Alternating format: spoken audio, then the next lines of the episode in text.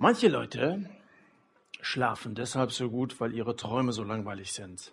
So sagte die französisch-schweizerische Autorin Madame Stael. Langweilig war dieser besagte Traum des Pharao ganz und gar nicht, weil der schlief ja gerade nicht gut. Zweimal wurde er aus seinen Träumen rausgerissen. Vor lauter Schreck, das war ein Albtraum sozusagen, den er hatte. Wer eine Bibel dabei hat, wir stehen in unserer Serie in 1. Mose 41. Wir stehen in dieser Reihe in 1. Mose 41. Der Pharao steht am Nil. Oder zumindest heißt es an einem großen Strom in seinem ersten Traum. Ab Vers 1 wird das so geschildert. Und er sieht dann in diesem Fluss sieben Kühe aus diesem Fluss heraussteigen. Die sind so fett, dass jedem Schlachter das Wasser im Mund zusammenläuft. Und diese Kühe gehen so ins Riedgras hinein, das besonders saftig am Nil wächst. Und kurz drauf gurgelt erneutes Wasser. Es kommen wieder sieben Kühe aus dem Strombett geklettert.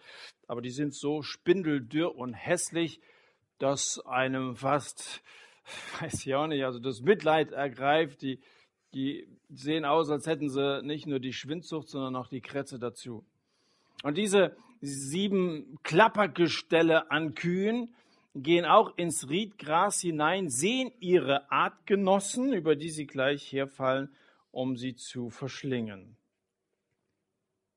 Interessanter Traum. Er wird wach und er schläft wieder ein. Zweiter Traum. Jetzt steht er auf einem Acker und er sieht einen merkwürdigen Halm aus diesem Acker wachsen. Der hat sieben fette, pralle Ähren, die wie Gold in der Sonne glänzen. Und daneben wächst ein zweiter Halm. Und der hat auch sieben Ähren, aber die sind in Sekundenschnelle von der glühenden Mittagssonne versenkt, ausgedörrt. Und dieser ähm, Halm mit den gerösteten Ähren windet sich um den anderen herum und drückt ihn irgendwie kaputt, schmarotzt ihn aus oder so. Und der Pharao wird wieder wach nicht wegen Harndrangs, sondern weil ihn die Frage drängt, was hat das zu bedeuten? Was ist hier los? Solche Träume in dieser Lebendigkeit hatte er offensichtlich noch nie. Und ich würde gerne an dieser Stelle grundsätzlich mit euch über Träume reden. Ich habe das schon mal angedeutet, als wir über die Träume von Josef gesprochen haben. Wir müssten mal darauf zu sprechen kommen, wie ist es eigentlich mit unseren Träumen? Haben die generell eine Bedeutung? Und die vielleicht sehr viel interessantere Frage, kommt es vor, dass Gott durch Träume zu uns redet? Habe heute Nachmittag in Dreistiefenbach bei Netfen gepredigt. Da kam eine Frau und sagte, heute Morgen hatten wir so eine Frauenrunde hier unten bei uns in der Gemeinde. Da kamen wir auf diese Frage zu sprechen. Redet Gott durch Träume? Also es gibt schon Leute, die beschäftigt das. Gerade heute Morgen in Dreistiefenbach und vielleicht hast du dir auch diese Frage gestellt oder jemand hat dir erzählt von einem Traum und du warst irgendwie ganz fasziniert und hast gesagt, das habe ich noch nie so erlebt. Redet Gott also durch Träume? Generell, wenn Menschen schlafen, träumen sie. Und auch wer sich hinterher nicht mehr daran erinnern kann, du träumst jede Nacht. Du hast in der letzten Nacht geträumt, selbst wenn du nicht mehr weißt, was. Und aus physiologischer Sicht ist ein Traum ein für den Körper durchaus wichtiger Vorgang. Der Neurologe Michel Jouvet vertritt die These, dass Bilder und Szenen in unseren Träumen zur ständigen Programmierung unserer Gehirnzellen wichtig sind. Dass wir dabei unlogische Ereignisse und manches ist ja total unlogisch, was wir da träumen, oder? Wenn du dich erinnerst, denkst du, das, die beiden kennen sich doch gar nicht oder so. Völlig unlogisch manchmal. Dass wir also unlogische Ereignisse im Traum nicht als Widersprüche wahrnehmen, liegt daran, dass gewisse Neuronen im Gehirn im Gegensatz zu anderen Nervenzellen zeitweilig Ruhe brauchen, einfach ausgeschaltet werden und damit das kritische Bewusstsein verhindern. Wissenschaftler insgesamt ist der Traum bis heute irgendwie ein merkwürdiges Phänomen, das man nicht bis ins Letzte, jedenfalls bisher, erklären kann. Aber die andere, viel interessantere Frage ist ja nun die, redet Gott durch solche Träume zu uns? Letzte Woche übrigens hat man mir gesagt, ich hätte meine Gäste im Rücken gar nicht so beachtet. Ich rede auch mal eine Zeit lang zu euch, gell? Also redet Gott durch Träume zu uns. Auch damit ihr mir keine Faxen macht, gell? Naja, also ich, ich, ich rede zu euch allen, aber redet Gott durch Träume? Das ist schon eine interessante Frage. Und eindeutig müssen wir sagen, in der Bibel ja. In der Bibel redet Gott durch Träume. Da war der Vater von Josef, der heißt Jakob, der hatte geträumt, vielleicht erinnert ihr euch, in Kapitel 28 von einer Himmelsleiter, die stand auf der Erde, deren Spitze berührte den Himmel. Gott redete zu ihm im Traum, ganz ohne Frage. Und bei Josef selber war es ja auch so. Da hat er geträumt von diesen Gaben, die eine in der Mitte, seine eigene stand, Kerzen gerade, die anderen beugten sich vor ihr. Er träumte von den Himmelskörpern, die sich äh, in elffacher Weise vor ihm selber verneigte. Dann der Mundschenk, das hat der TT angedeutet, äh, träumt von Trauben, der Bäcker von Brot in Kapitel 40 jeweils und jetzt der Pharao von Kühen und Ehren. Später ist es Gideon, der träumt. Dann noch später ist es Salomo, der träumt. Bis ins Neue Testament zu dem Josef, dem Verlobten von der Maria, der im Traum eine Begegnung mit dem Engel Gabriel hat, der sagt, also sollst deine Frau Maria, die Verlobte, nicht verlassen, du sollst mit ihr nach Ägypten fliehen, auch das im Traum. Und andere Beispiele. Andere Beispiele habe ich jetzt schon überzogen. Andere Beispiele äh, im Alten wie im Neuen Testament gibt es dafür, dass Gott durch Träume redet. Alle diese jetzt gerade genannten Träume waren von Gott, ohne Frage. Allerdings wusste man auch schon zu biblischer Zeit Träume und ähnliche Eingebungen kritisch zu beurteilen. Johannes in seinem ersten Brief, 1. Johannes Kapitel 4, schreibt, Geliebte, glaubt nicht jedem Geist, sondern prüft die Geister, ob sie von Gott sind. Denn viele falsche Propheten sind in die Welt hinausgegangen. Glaubt nicht jedem Geist, prüft die Geister. Jeremia Kapitel 23, Siehe, ich will an die, die Lügenträume weissagen, spricht der Herr, und die sie erzählen und mein Volk, mein Volk irreführen mit ihren Lügen und mit ihrer Funkelei. Ich aber, ich habe sie nicht gesandt und ihnen nichts befohlen. Also im Blick auf Träume ist auch eine gewisse Vorsicht geboten. Gott sagt, es gibt Leute, die erzählen euch irgendwas, aber das kommt nicht von mir. Nicht jeder Traum ist ein Traum, der von Gott her rührt. Allerdings, als ich mich an die Herausgabe meiner Bücher Murat findet Jesus und Özlem findet Jesus begab, ihr kennt die vielleicht, und Zeugnisse gesammelt habe von Leuten, die aus dem Islam zum Glauben an Jesus gekommen sind, habe ich kaum ein Zeugnis erhalten, wo nicht Träume eine wesentliche Rolle gespielt haben. Immer wieder die Erzählung, ich träumte, da ist mir Jesus begegnet, der sagte, glaub an mich, vertrau auf mich oder so. Interessant, da war kaum ein Zeugnis dabei, wo das nicht vorkam. Ich glaube nur ein einziges bei einer ganzen Reihe von unterschiedlichen Zeugnissen. Und das habe ich auch in, in anderen äh, Veröffentlichungen schon, gerade von Leuten, die aus dem Islam kommen, aus, die früher Moslems waren, gehört und gelesen. Und ich erkläre mir das so. Gott steht zu seinem Wort. Und wenn er in Jeremia Kapitel 29 sagt, wenn ihr mich von ganzem Herzen suchen werdet, dann werde ich mich finden lassen. Und da Leute sind, die Gott von ganzem Herzen suchen, aber keine Bibel zur Hand haben und auch sonst niemand ihnen das Evangelium von Jesus sagt, dann greift manchmal Gott auf Träume etwa zurück, um sich zu offenbaren. Wenn er sagt, ihr sucht mich und ihr werdet mich finden, Gott zeigt sich irgendwie diesen Menschen. Und ich finde es eigentlich traurig, dass wir so oft, vielleicht gerade hierzulande, den Moslems gegenüber versagen, dass wir es ihnen nicht sagen und Gott dann eben Träume benutzen muss, um sich solchen Leuten zu offenbaren. Aber Träume sind allenfalls ein provisorisches Fundament. Das ist nach meiner Auffassung nicht unbedingt tragfähig. Mein Freund Serda, ein Kurde, träumte, nachdem er andere Träume hatte, dass Jesus ihm eine Adresse überreichte, wo er eine christliche Gemeinde finden würde. Also es war wirklich ein sehr lebhafter Traum. Er ist zu dieser Adresse hingegangen, er fand da eine christliche Gemeinde und hat von da an regelmäßig Gottes Wort gehört und seitdem hörten seine Träume auf. Da war das nicht mehr notwendig. Jetzt redete Gott durch sein Wort zu ihm. Interessant. Der gehört zu einer ziemlich bodenständigen Brüdergemeinde und ist auch selber, der ist kein Schwärmer oder so, sondern ein sehr nüchtern denkender und sehr Jesus liebender Bruder, der das so aus seinem Zeugnis, aus seiner eigenen Erfahrung erzählen kann. Fest steht, die zuverlässigste Offenbarung ist Gottes Wort, weil die Bibel ist schwarz auf weiß festgeschrieben, Träume dagegen sind grau und können bedenkliche Zusatzlehren enthalten.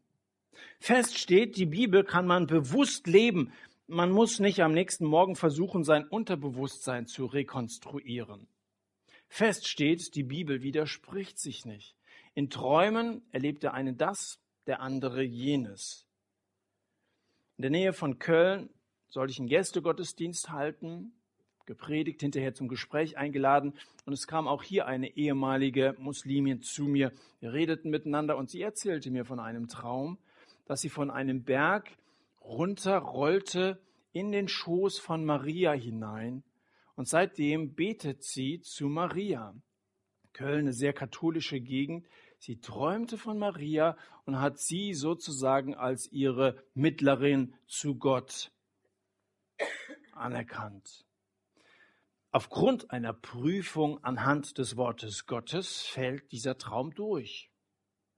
Das ist wie bei einer Prüfung, da besteht ja auch nicht jeder, gell? da fällt mancher durch. Dieser Traum fällt durch. Wenn ich das mit der Bibel prüfe, aber vielleicht gibt es eben auch Träume, die der Bibel eben nicht widersprechen. Das war hier eindeutig ein Widerspruch zu dem, was Gott sagt. Ein Mittler zwischen Gott und Menschen, der Mensch Jesus Christus, niemand anderes. Aber vielleicht sind es Träume, die der Bibel gar nicht widersprechen.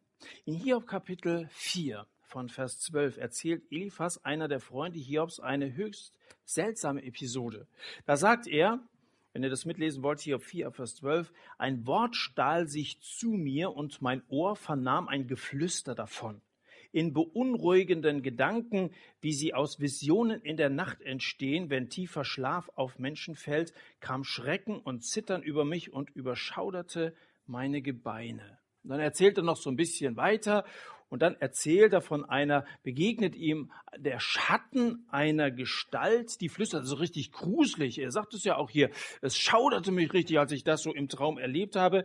Und diese ähm, Gestalt flüstert dann, sollte ein Mensch gerechter sein als Gott. Und dann erzählt er von diesem Traum und will den Hiob also darüber belehren, dass du so leiden musst. Vielleicht hast du dich irgendwie zu gerecht gefühlt oder so. Die Frage, die hier im Traum gestellt wird, ist ja eine durchaus richtige und berechtigte Frage.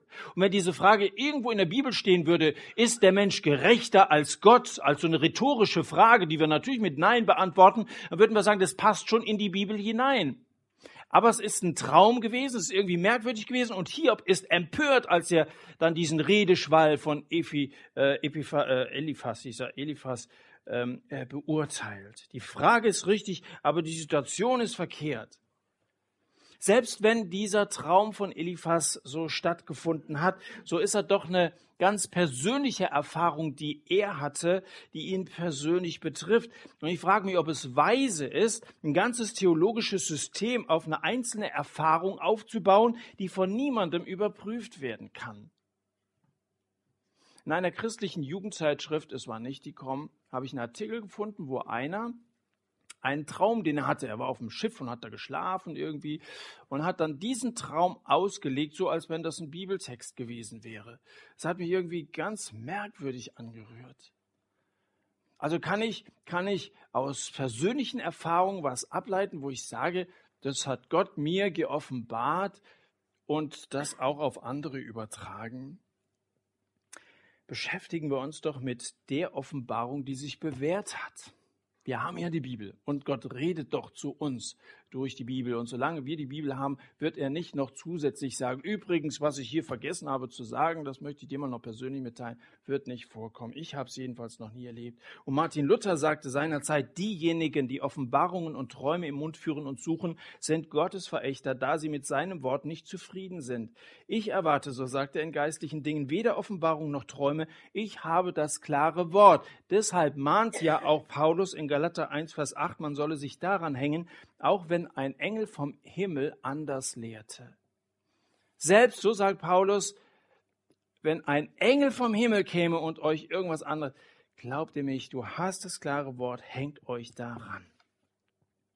Die Offenbarung, die Josef seinerzeit hatte, guck mal, der hat ja noch niemand das erste Buch Mose gehabt, der hat überhaupt keine Bibel gehabt. Der saß im Gefängnis ohne Bibel. Der war natürlich angewiesen auf Verheißungen, die Gott ihm irgendwie anders gegeben hat. Er hielt fest an seinem Traum, an diesem einen Traum, den er hatte. Irgendwann werden alle vor mir niederfallen. Der wusste nie, was das bedeutet. Er wusste auch nicht, wie das zur Erfüllung kommen sollte aber er wusste, Gott ist treu, er steht zu seinem Wort. Und genauso wie er an dieser Verheißung Gottes festgehalten hat, darfst du festhalten an dem, was Gott dir sagt. Und wenn du sonntags hierher kommst oder in deinem eigenen Gottesdienst, in deiner eigenen Bibellese Aussagen findest, die du auf dich überträgst, wo Gott zu dir redet, dann halte daran fest, auch wenn du manchmal viel Geduld brauchst, bis dass es dann zur Erfüllung kommst. Gott steht zu seinem Wort und es geht in Erfüllung, was in diesem Buch steht. Gottes Verheißungen sind nicht leeres Gerede. Der Pharao unterdessen bestellt sämtliche Wahrsager, Traumdeuter, Hellseher Ägyptens in seinen Palast, damit sie ihm seine Träume entschlüsseln. Um in kürzester Zeit Traumdeuter herbeizurufen, brauchst du übrigens nicht Pharao zu sein. Du gehst ins Internet und googelst und du wirst in hunderttausendfacher Weise Angebote bekommen, wo Leute sagen, also beschreiben Sie mir Ihren Traum und ich werde Ihnen erklären, was das zu bedeuten hat. Allerdings stellen sich die vor den König zitierten Fachleute samt und sonders als Scharlatane heraus. Und das ist heute garantiert nicht anders. Keiner von denen, die der Pharao jetzt herbeigerufen hat, hat für die pharaonische Traumwelt eine halbwegs vernünftige Erklärung. Die versagen allesamt. Der Pharao merkt es auch. Die Okkultisten, die Spiritisten, die Telepathen und sonstigen Parapsychologen verzapfen also ihren Quatsch. Und währenddessen der Pharao der einen nach dem anderen verhört, kriegt er immer wieder nachgeschenkt von einem ehemaligen Knastologen. Sein Name Mundschenk. Also wir kennen den noch von vor zwei Wochen und so. Und während er so diese ganze Szene beobachtet und hört, was seinen Gebieter beschäftigt, da denkt er angestrengt nach. Und das fällt dem Pharao auf, denn ein Beamter, der denkt, und das noch während der Dienstzeit, das ist ja schon eigentümlich. Und deswegen fragt ihn der Pharao, was denkst du?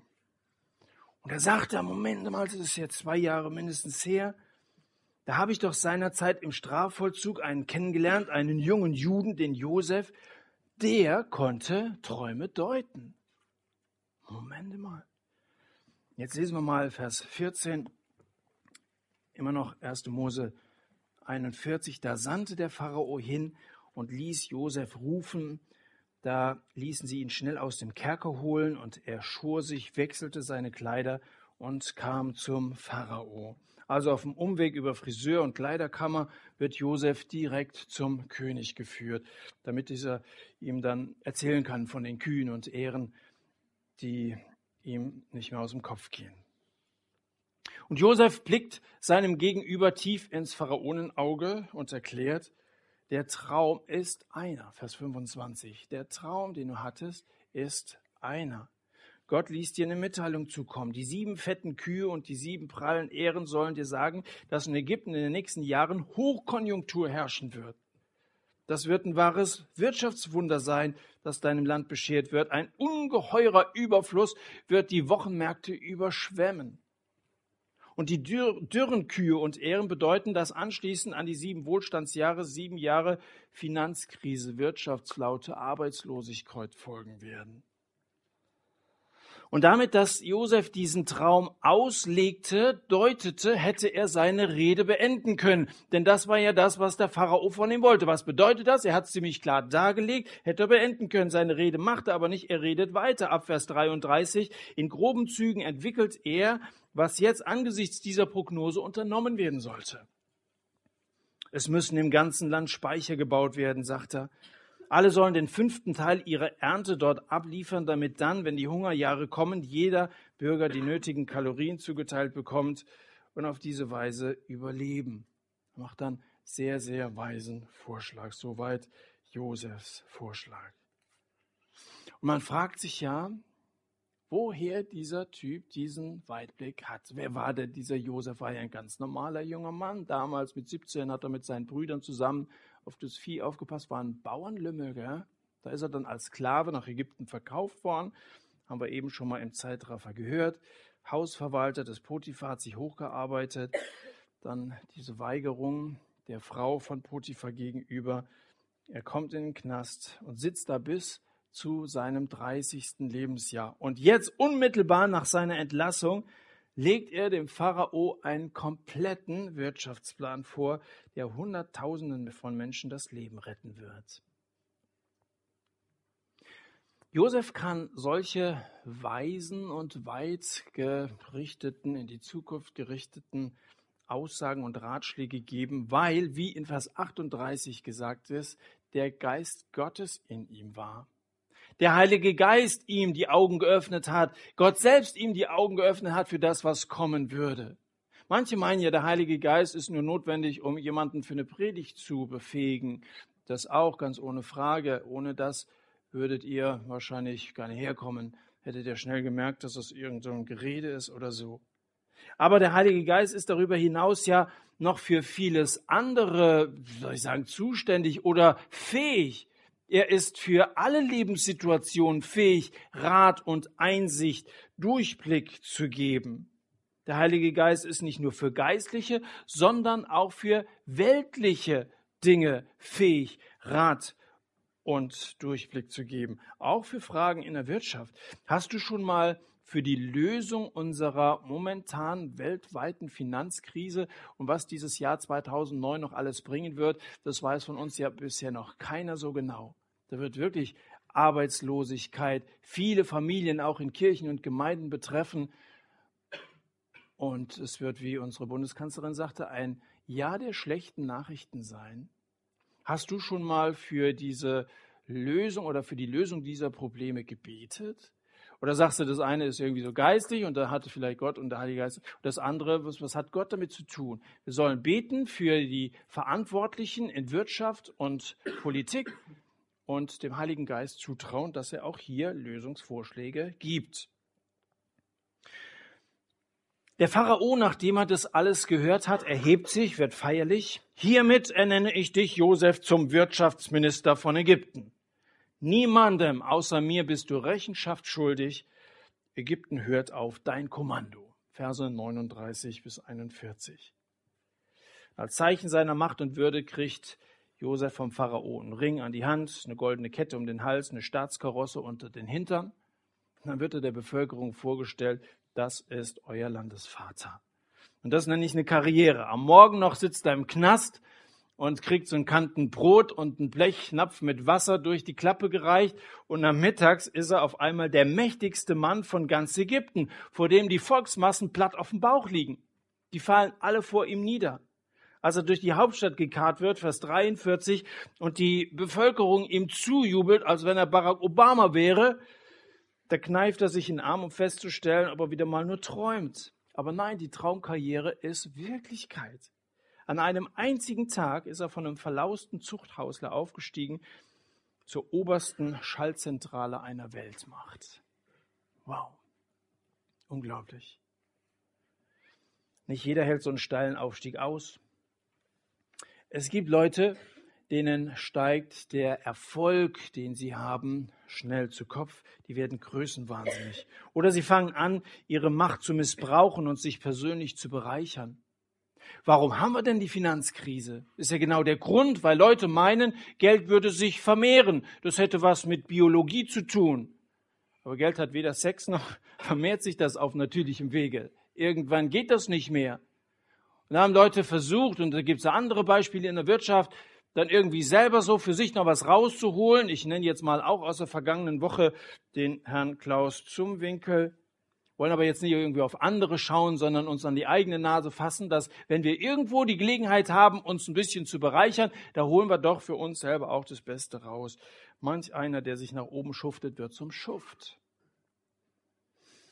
Josef aber hatte im Gefängnis Demut gelernt haben vorige Woche schon mal darüber gesprochen, warum musste der zwei Jahre im Gefängnis sitzen, unschuldig. Nicht, weil er ein Gebot übertreten hätte, sondern weil er ein Gebot eingehalten hat. Völlig ungerecht. Warum lässt Gott das zu? Gott nimmt uns manchmal in seine Schule. Eines der Hauptfächer in dieser Schule ist Geduld. Gott musste oder Josef musste Geduld und er musste Demut lernen. Martin Lloyd Jones pflegte zu sagen, Es ist tragisch, wenn ein Mensch Erfolg hat, bevor er dazu bereit ist. Du bist jung und du fragst dich vielleicht manchmal, warum geht es nicht vorwärts in meinem Leben? Ich will es irgendwie zu was bringen. Auch geistig, vielleicht hast du die besten Absichten. Ich will zu jemandem werden, der andere anleiten kann. Nochmal, es ist tragisch, wenn ein Mensch Erfolg hat, bevor er dazu bereit ist. Josef war, als er 17 war und selbst als er Mitte 20 war, einfach noch nicht bereit. Die Schule Gottes war erst mit seinem 30. Lebensjahr übrigens wie bei Jesus abgeschlossen und dann kam die große Aufgabe von einem Tag auf den anderen. Er wurde also nicht aus dem Gefängnis, sondern aus der Schule entlassen, sozusagen. Josef, der nichts dafür getan hat, an diesen Posten zu kommen, weiß genau, das ist nicht mein Werk, sondern das ist alleine Gottes Werk. Als Josef ganz unten war, zog Gott ihn hoch und als er ganz oben war, zog er daraus keinen persönlichen Nutzen. Der hätte auch sagen können, ihr habt mir die schönsten Jahre meines Lebens geklaut, als ich im Knast saß. Jetzt sitze ich aber am Drücker und da werde ich für meine Entschädigung sorgen und ich werde für mich rausschlagen, was nur geht, hätte er sagen können. Aber Josef will sich nicht rächen, er will sich nicht bereichern, will nicht herrschen, sondern dienen. Und eine solche Gesinnung ist selten, leider auch in der Politik selten, dass da einer dienen will. Rick Warren, das ist der, der bei der Einführung, Amtseinführung von Barack Obama, das ist das Einführungsgebet gesprochen hat.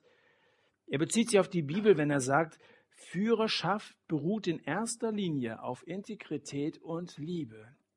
Führerschaft beruht in erster Linie auf Integrität und Liebe. Und in einem Interview mit Barack Obama, einen Tag vor der Vereidigung, fragt er ihn in der Saddleback Church, da waren 2500 Leute und es wurde in, in, im Fernsehen ausgestrahlt, sodass Millionen zugeschaut haben. Er fragte ihn, in welchem Punkt haben die Vereinigten Staaten in Bezug auf Gewissen und Moral am meisten versagt? Und Obama antwortete, dass wir noch immer nicht den zentralen Grundsatz des Matthäusevangeliums umgesetzt haben, nämlich das, was, für, was, was ihr für einen meiner geringsten Brüder getan habt, das habt ihr mir getan sagt Jesus in der Bergpredigt. Das, was ihr für einen meiner geringsten Brüder getan habt, das habt ihr mir getan. Kümmert euch um die, die am Rande stehen. Obama geht ein auf die Armut, auf Rassismus und Diskriminierung. Wisst ihr, der praktischste Ausdruck von Liebe ist Dienstbereitschaft. Ein Anführer dient. Friedrich der Große war der Erste, der sich als Staatsdiener bezeichnet hat. Da bist du nicht von oben und bestimmst und lässt dich bedienen, sondern dann dienst du von unten denen, die Gott dir anvertraut hat. Das gilt übrigens auch und vor allem für Gott. Gott liebt es, für andere da zu sein. Als Jesus anfing, seinen Jüngern die Füße zu waschen, da war das für Gott überhaupt nichts Außergewöhnliches. Es liegt in seinem Wesen begründet. Gott ist Diener. Klingt vielleicht seltsam in deinen Ohren. Gott ist Diener. Wenn wir manchmal so als Teams unterwegs sind, bei Missionseinsätzen und Religionsunterrichtsstunden in den Schulen gestalten, da frage ich manchmal, welche Eigenschaften Gottes fallen euch ein? Tragen wir mal zusammen. Da stehen garantiert in kürzester Zeit die Begriffe allmächtig, allgegenwärtig, allwissend vorne auf der Tafel. Und wenn ich euch fragen würde, würdet ihr diese Begriffe auch nennen. Gott ist allmächtig, allgegenwärtig und allwissend.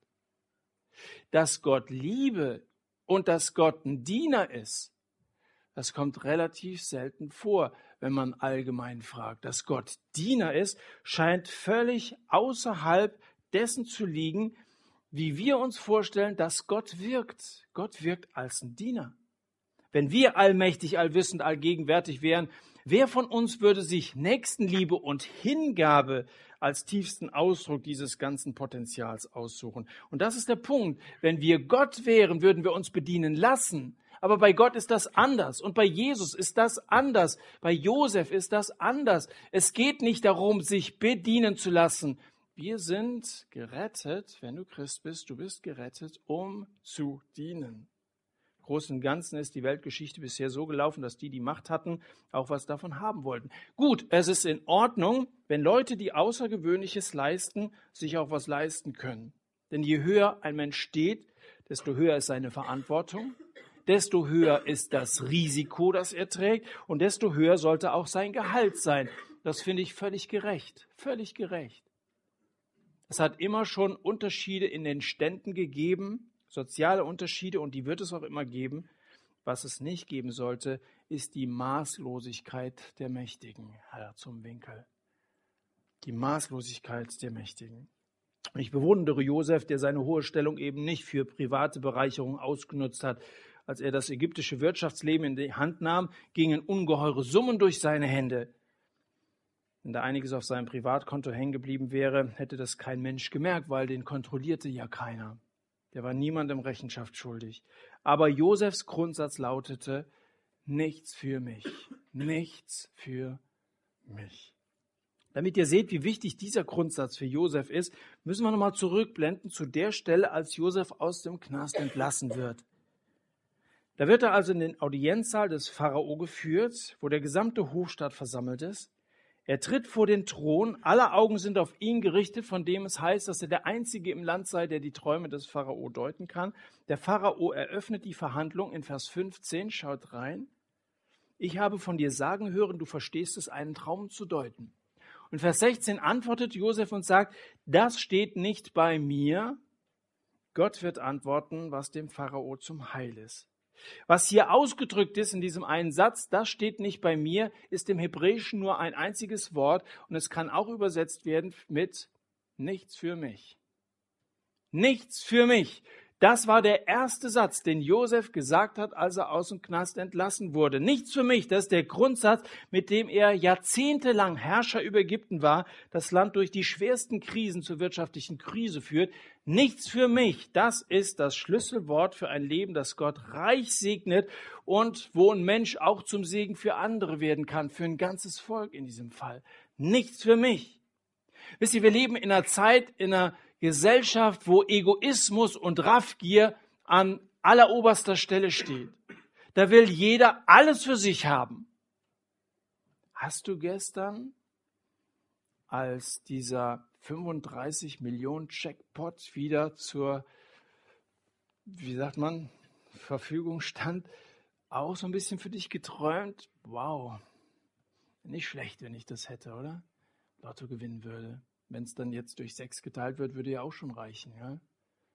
Ich weiß nicht, ob er geknackt worden ist. Ich glaube, das wird man erst am Montag erfahren. Alles für mich. Weißt du, selbst wenn du alles für dich hättest, wenn du im Lotto gewinnen würdest, bist du doch ein armes Schwein. Auch wenn äußerlich noch so reich, du wirst niemals zufrieden sein. Du wirst nicht zufrieden sein, weil du niemals alles kriegst. Also wirst du immer irgendwie noch mehr, noch Größeres suchen kommst irgendwo hin und du bist außer Atem und suchst weiter. Du wirst nicht glücklich durch alles für mich. Aber auch dein Leben kann gesegnet sein und auch du kannst zum Segen für andere Menschen werden, wenn du nach diesem Grundsatz lebst, nichts für mich. Und ich schlage euch vor, dass ihr das einfach mal ausprobiert. Fängt morgen eine neue Woche an oder heute hat sie schon angefangen. Schreibt dir doch mal eine Woche lang dieses Nichts für mich, NFM, mit einem dicken Edding auf deine Hand. Oder klebst dir meinetwegen an dein Badezimmerspiel. Aber vielleicht schreibt ihr euch einfach mal dieses F, dieses NFM auf eure Hand als eine Erinnerung. Ich habe ein Edding dabei. Ich mache mal den Anfang. Ihr müsst es nicht machen. Aber wenn ihr sagt, oh, es wäre vielleicht eine gute Erinnerung, eine Woche lang mal NFM, so schreibt man das. Ähm, Gib mal den Edding rum, den möchte ich aber hinterher wieder haben, den brauche ich noch. Ähm, wenn ihr das machen wollt, tut es als eine Erinnerung. Wenn du zum Beispiel morgen im Brotkörbchen nur noch ein Brötchen siehst. NFM? Oder wenn es auf einmal darum geht, dich in deiner Klasse zu profilieren, wenn es darum geht, angesehen sein zu wollen, dann sagst du dir NFM. Und wenn es darum geht, dass du versucht bist, irgendwelche Filmszenen oder Bilder im Internet anzuschauen, dann NFM. Ich bin gespannt auf die Zeugnisse in der nächsten Woche, ob er erzählt, was ihr erlebt habt mit diesem Grundsatz des Josef, der nachahmenswürdig ist. Nichts für mich. Bin gespannt. Nochmal kurz zurück zur Geschichte. Eines Tages kommt es zu einer Begegnung zwischen Josef und seinen Brüdern. Werden wir nächste Woche noch ein bisschen näher drauf eingehen. Die Hungersnot betraf nicht nur Ägypten, sondern auch die umliegenden Länder. Auch in Kanaan wird gehungert. Und nichts spricht sich schneller herum, als wenn es den anderen besser geht als einem selbst. Und auch bei den Jakob Israels redet man kaum noch über was anderes als über das reiche Nachbarland Ägypten. Die schwimmen im Korn. Eines Tages fasst Jakob als Familienoberhaupt einen Entschluss. Wenn in Ägypten alles zu haben ist, wie man sagt, dann reitet doch mal hin. Wir müssen dringend einkaufen. Und die Brüder beladen am gleichen Tag ihre Esel mit leeren Säcken, ziehen los. Und so stehen sie bald vor einem hohen Beamten, der das Getreide verteilt, und sie ahnen nicht, dass dieser hohe Beamter ihr kleiner Bruder ist. Aber Josef erkennt sie sofort. Und wie er die so vor sich sieht, Kapitel 42, Vers 6, wie sie auf der Erde knien, die Stirn auf den Boden gerichtet, da fällt ihm sein Traum ein, mit dem alles anfing. Dieser Traum von den Gaben, die sich vor ihm verneigen. Und jetzt erfüllt sich das. Und ich kann mir vorstellen, so wie ich Josef bisher kennengelernt habe, das war ja keiner, der jetzt irgendwie so herrschsüchtig war. Ganz im Gegenteil, dass er am liebsten seinen Brüdern um den Hals gefallen wäre und sagen, gesagt hätte, Brüder, steht doch auf, ich habe euch doch schon längst alles vergeben. Aber das sagt er nicht. Erstaunlicherweise beschuldigt sie Josef für Dinge, was sie gar nicht getan haben. Er beschuldigt sie, sie seien Spitzel, die das Land ausspionieren wollen. Die Brüder beteuern, sie wären einfache Kunden, sie wollten nur Getreide kaufen, aber es nützt nichts. Josef steckt sie ins Gefängnis. Und da sitzen sie jetzt wahrscheinlich im gleichen Knast, wie er saß. Da sitzen sie genauso unschuldig, wie er seinerzeit war. Und da sitzen sie längst nicht so lange wie er, nämlich nur drei Tage. Drei Tage lang sind sie sozusagen isoliert auf Quarantäne. Aber in diesen drei Tagen hat Gott mit ihnen geredet. Und Vers 21 geben sie zu erkennen, dass alles geschieht uns recht. Das ist die Strafe für unsere alte Schuld. Diese Erkenntnis wollte Josef bei ihnen erreichen. Die sollten zur Besinnung kommen, sollten über ihr Handeln, über ihre Sünde, das sie ihn verkauft haben, nachdenken. Und er tut es nicht aus Rache, so ist Josef nicht, sondern er tut es aus Liebe, damit sie zur Reue kommen. Es gibt Versöhnung, selbst für Feinde, und echten Frieden nach dem Streit, Vergebung für die schlimmsten Sünden, ein neuer Anfang jederzeit. Aber es gibt Versöhnung nur zu Gottes Bedingungen. Und Gottes Bedingungen sind nicht unmöglich zu erfüllen. Das ist kein Bußkatalog, den du da abarbeiten musst. Es gibt nur eine Auflage, dass wir vor dem Gekreuzigten auf die Knie gehen und dass wir zumindest innerlich unsere Schuld einsehen. Wenn die Brüder weiterhin vertuscht hätten, so getan hätten, als wäre Josef da von einem Tier gefressen worden oder so. Wenn sie niemals diese Einsicht gehabt hätten, es ist unsere Schuld, dann wäre ihnen nie vergeben worden. Es ist zu schwer, es ist zu peinlich für viele stolze Gemüter. Vielleicht sagst du auch, ich weiß, dass es Sünde in meinem Leben gibt, aber ich würde das niemals jemandem sagen. Nun, du musst mir das ja auch nicht sagen. Du musst es auch sonst niemandem sagen, der hier ist oder in deiner Gemeinde. Aber du sollst es Jesus sagen. Jesus setzt manchmal Leute auf Quarantäne, dass sie zur Einsicht kommen. Manchmal wird ein Mensch isoliert und muss irgendwie durch ein Leiden durch, dass er mal nachdenkt und begreift, rufe mich an in der Not und du wirst mich verherrlichen, wenn ich dich errettet habe. Ich werde dich erretten du wirst mich verherrlichen. Als Josef seine Brüder ins Gefängnis schickt, da reibt er sich nicht schadenfroh die Hände, sondern blutet ihm das Herz. Aber das muss sein. Sie sollen das Ausmaß ihrer Schuld erkennen um dann die Vergebung ihrer Schuld ergreifen zu können. Ich bin am Ende von dem, was ich euch heute Abend zu diesem Text sagen wollte. Träume in der Nacht, in denen Gott zu mir geredet hätte, die habe ich persönlich nie erlebt.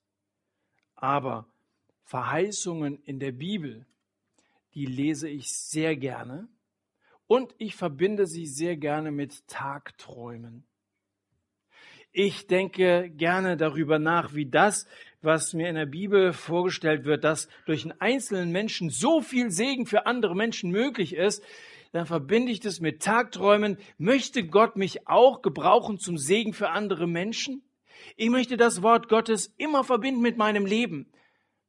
Ja, manchmal Tagträume. Ich möchte das Zitat vom Anfang ein bisschen verändern. Da habe ich gesagt, manche Menschen schlafen deshalb so gut, weil sie so langweilige Träume haben. Ich sage, manche Christen schlafen deshalb so gut, weil sie so langweilige Träume haben. Manche Christen führen so langweiliges Christenleben, mit denen wollte ich wirklich nicht tauschen, da wollte ich kein Christ sein. Das liegt daran, dass sie so langweilige Träume haben, weil sie ihre Tagträume eben nicht mit dem Wort Gottes, den Verheißungen Gottes in Verbindung bringen. Aber wenn das Wort Gottes in dein Leben hineinspricht, wenn du kapierst, ich bin Egoist gewesen, aber es soll nicht für mich sein, ich möchte für andere da, möchte ich einsetzen, dann wirst du selber gesegnet in erster Linie und du wirst zum Segen sein. So wie Abraham schon, der Großvater von Jakob und die anderen Erzväter. Du wirst gesegnet und du wirst zum Segen sein, vielleicht für eine ganze Stadt, für ein ganzes Land, eine ganze Sprachgruppe. Die Geschichte von Josef ist alles andere als langweilig. Und deine Geschichte? Wenn wir jetzt die Augen schließen und beten, dann lasst uns doch zu Gott sagen, nichts für mich dann lass ihm doch, lass uns doch sagen, ich will nicht für mich leben, sondern ich möchte für dich und für andere Menschen da sein. Und ich garantiere dir, du wirst eine sehr aufregende Woche vor dir, vor dir haben. Vielleicht, vielleicht erschreckend aufregend. Vielleicht wirst du, wirst du nachts kaum schlafen können vor lauter Aufregung, was Gott in dieser vor uns liegenden Woche in deinem Leben tun wird. Das ist keine Unterhaltung, die wir hier abends machen. Gott ist ein realer Gott und Gott ist heute nicht zu alt geworden, als dass er nicht nur Wunder in unserem Leben tun könnte und dass er deine Gebete nicht mehr hören würde. Er hört sehr, sehr gut. Und was du ihm jetzt sagst in dieser Zeit der Stille, das hört er sich sehr aufmerksam an. Und er ist so gerne bereit, dich zu segnen, dich zu gebrauchen. Sag sie ihm, Herr, nicht für mich. Und gib ihm den ersten Platz in deinem Leben. Lass ihn die Nummer eins sein. Und dann warte ab, was Gott in deinem Leben und jetzt auf kurze Sicht in der vor uns liegenden Woche in deinem Leben macht. Lasst uns beten und ich schließe diese Zeit der Stille mit einem Gebet ab.